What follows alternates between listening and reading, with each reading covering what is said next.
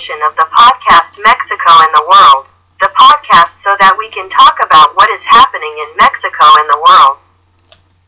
This time we are going to start with a curiosity.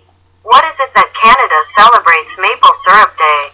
This is because they already know that for them, especially in the East, the production of maple syrup is very important and in fact they export it worldwide. That is why they celebrate it and why not celebrate it with delicious pancakes or waffles. All those recipes that can take advantage of this delicious maple syrup is a more serious and delicate topic on the Day of Migrants. Why is this delicate? Because of everything that is happening with migration worldwide.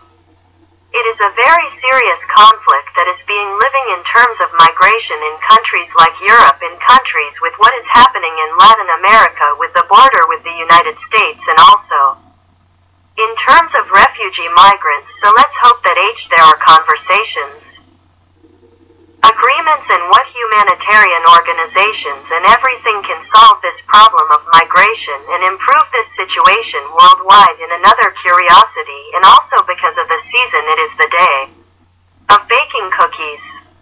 We can celebrate this precisely by baking some delicious cookies from the that you like the most and what your preference is, for example, taking advantage of Maple Honey Day. Why not some maple honey or chocolate chip cookies or for the season of, for example, gingerbread men or gingerbread men to make the famous little houses in short? What you like the most is also on another serious topic. International Solidarity Day is very important because solidarity is very much needed in these difficult times that are being experienced in terms of politics, economy, in short. Many things even up to the pandemic, which are very difficult and need us to show solidarity with each other and support each other so that let's all get ahead and make the world a little better related to this issue. It is precisely the day of goodwill. Let's celebrate it precisely trying to be supportive and help society in general by doing our bit so that the world is better. Let's finally remember what what Christmas means and why we celebrate it in this sense. We want to thank you for all the episodes you have listened to with us and wish you a Merry Christmas and New Year. And as I said, let's not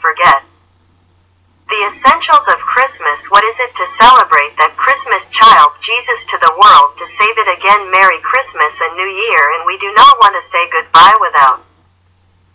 As always, thanking you for listening to us and reminding you of our social networks email podcast Mexico in the World at gmail.com, Twitter, at Mexico the World Facebook, podcast Mexico and the World YouTube Mexico and the World. Thanks again for listening to us and we look forward to seeing you in our next edition. Thanks, bye.